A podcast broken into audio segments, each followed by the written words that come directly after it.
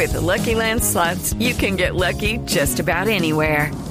This is your captain speaking. Uh, we've got clear runway and the weather's fine, but we're just going to circle up here a while and uh, get lucky.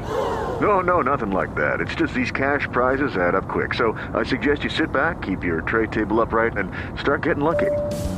Play for free at LuckyLandSlots.com. Are you feeling lucky? No purchase necessary. Void where prohibited by law. 18 plus terms and conditions apply. See website for details. Boombox. Advertencia. El siguiente episodio puede contener material perturbador. Se recomienda discreción.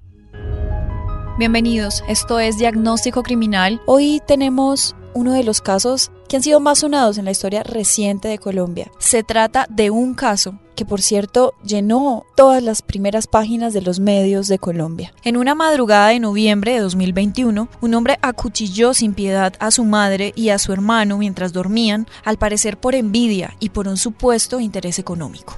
Un caso que nos llena de incógnitas, no solamente por cómo se ejecutó el asesinato, sino por la manera en que sale a los medios con una expresión impasible, cómo usa incluso la chaqueta de su hermano para dar entrevistas, cómo se encuentran ambos cuerpos debidamente organizados y la escena muy bien planeada, debido a la carta que este asesino obligó a su hermano a escribir y en la que decía que le dejaba toda su herencia a él y a sus hijos. Hoy nos encontramos con Carlos Castañeda, él es grafólogo, perfilador criminal y experto en patrones de manchas de sangre. Con él vamos a tratar de indagar en todas estas conductas psicopáticas de la mente de este asesino. Bienvenidos. ¿Por qué alguien que parece normal comienza a matar? El hombre que había asesinado a 20 personas en Poseto era el mismo que había incinerado a su madre en la séptima con 52, que había acribillado a nueve mujeres esa misma mañana. ¿Qué mueve la frialdad de sus actos? Aceptó y entregó detalles de 140 crímenes. Se disfrazaba de vendedor ambulante, monje o indigente para atraer sus víctimas en calles y colegios. Si un asesino estuviera a su lado, ¿podría detectarlo? Engañó a su mamá y a su hermano diciéndoles que iba a dormir y esperó que se durmieran para asesinarlos.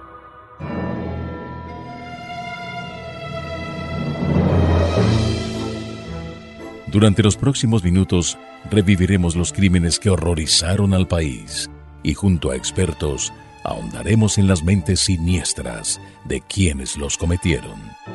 Margarita Bedoya les da la bienvenida a un nuevo capítulo de Diagnóstico Criminal. Comenzamos.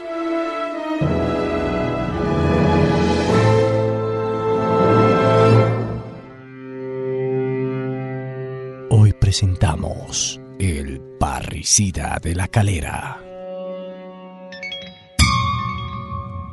Una caligrafía temblorosa y desordenada fue la prueba que reveló el estado de agonía y desesperación en que la víctima había escrito la supuesta carta de su suicidio.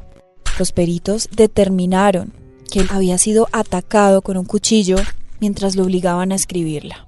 Una firma que está realizada de una manera normal. Vamos a encontrar trazos perfilados y trazos plenos. Un trazo perfilado tiene muy poco entintado en su recorrido gráfico y tiene trazos plenos, que es una descarga de tinta, a diferencia de un trazo o una firma que está realizada bajo presión o coacción, en donde los músculos están tensionados, hay una ansiedad que hace que el corazón empiece a latir mucho más rápido, se puede observar una escritura temblorosa, eh, una escritura con mayores trazos plenos que implican mayor descarga de tinta sobre el trazado y esto se puede identificar por medio del estudio grafológico la posición de los cuerpos, las heridas que estos presentaban, también los rastros de sangre e incluso la nota suicida que habría escrito indican que en la escena del crimen hubo una tercera persona que los asesinó. La madrugada previa al hallazgo, el parricida de la calera acuchilló a su madre en el estómago. Y mientras agonizaba, se dirigió a la habitación de su hermano. Lo obligó a escribir la carta haciéndole pequeños cortes en el cuerpo y le propinó varias puñaladas de forma tan agresiva que el filo del arma se quedó atascado entre sus tejidos. Entonces, las armas blancas, los cuchillos, implican una cercanía de la víctima con el victimario y a su vez al victimario le está dando una mayor seguridad de que lo que está realizando va a llegar a un fin que es quitarle la vida a otra persona. Solo días más tarde, el asesino se presentó en medios de comunicación vistiendo la chaqueta de su hermano y con una expresión neutral le daba al país su versión de los hechos. Entro y veo esta escena tan fuerte, veo a mi hermano con un cuchillo en el abdomen, veo que hay una carta al fondo de la cama que no logramos visualizar bien. No nos acercamos, le dije, Jair, no, no podemos tocar nada, tenemos ganas, yo sé que de cogerlos, de abrazarlos, pero no, no los toquemos. No había escuchado ni un solo ruido, no sabía nada, no tenía pistas al respecto, pero intentaba acaparar la máxima cantidad de atención posible. La actitud que toma al aparecer en medios, personalmente pienso que es psicópata. Aquí no le interesa a él causarle daño a madre, causarle daño a hermano. Simplemente él lo que hace es mostrarse ante las demás personas. Por lo general los psicópatas son personas que son muy hábiles en cuanto querer interactuar con otras personas, pero que al momento de causarles ese daño, ese dolor, a ellos no les interesa absolutamente nada. De esta manera podríamos entender fácilmente que en este caso específico hubo maltrato, hubieron maltratos infancia que ya está documentado según el reporte de la policía, los cuerpos fueron hallados en la habitación principal y a Medicina Legal ahora le corresponderá establecer los tiempos en los que ocurrieron las dos muertes, resultados importantes para los investigadores. Según las autoridades, en el lugar no se encontraron huellas de hurto ni pruebas de algún ataque. Sin embargo, los investigadores no descartan otras hipótesis y están revisando las cámaras de seguridad del conjunto. Los celos patológicos que tenía este hombre hacia su hermano y el resentimiento hacia su madre por preferir a su hermano habían hecho eco en él. Toda su vida había aparentado un amor inexistente y tal vez, como última muestra de su falsa consideración, había decidido despedirlos al mismo tiempo.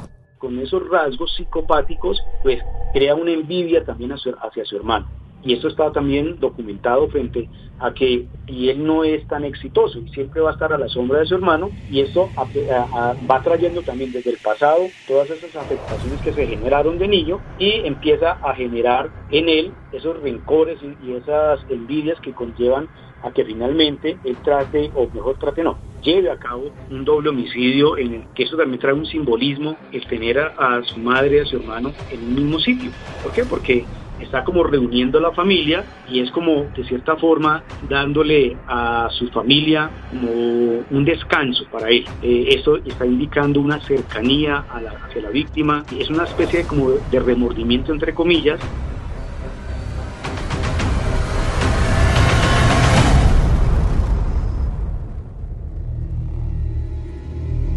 y el diagnóstico criminal para el parricida de la calera es psicópata, narcisista, con personalidad histriónica.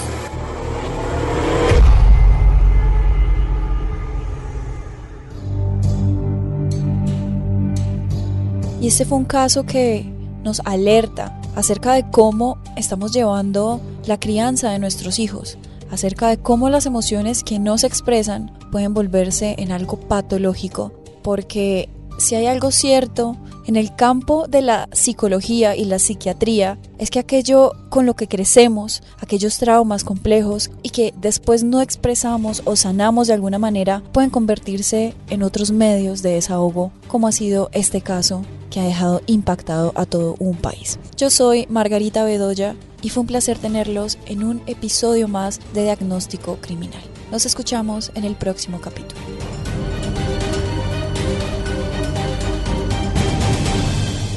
Este caso fue basado en hechos reales, año 2021, municipio de La Calera.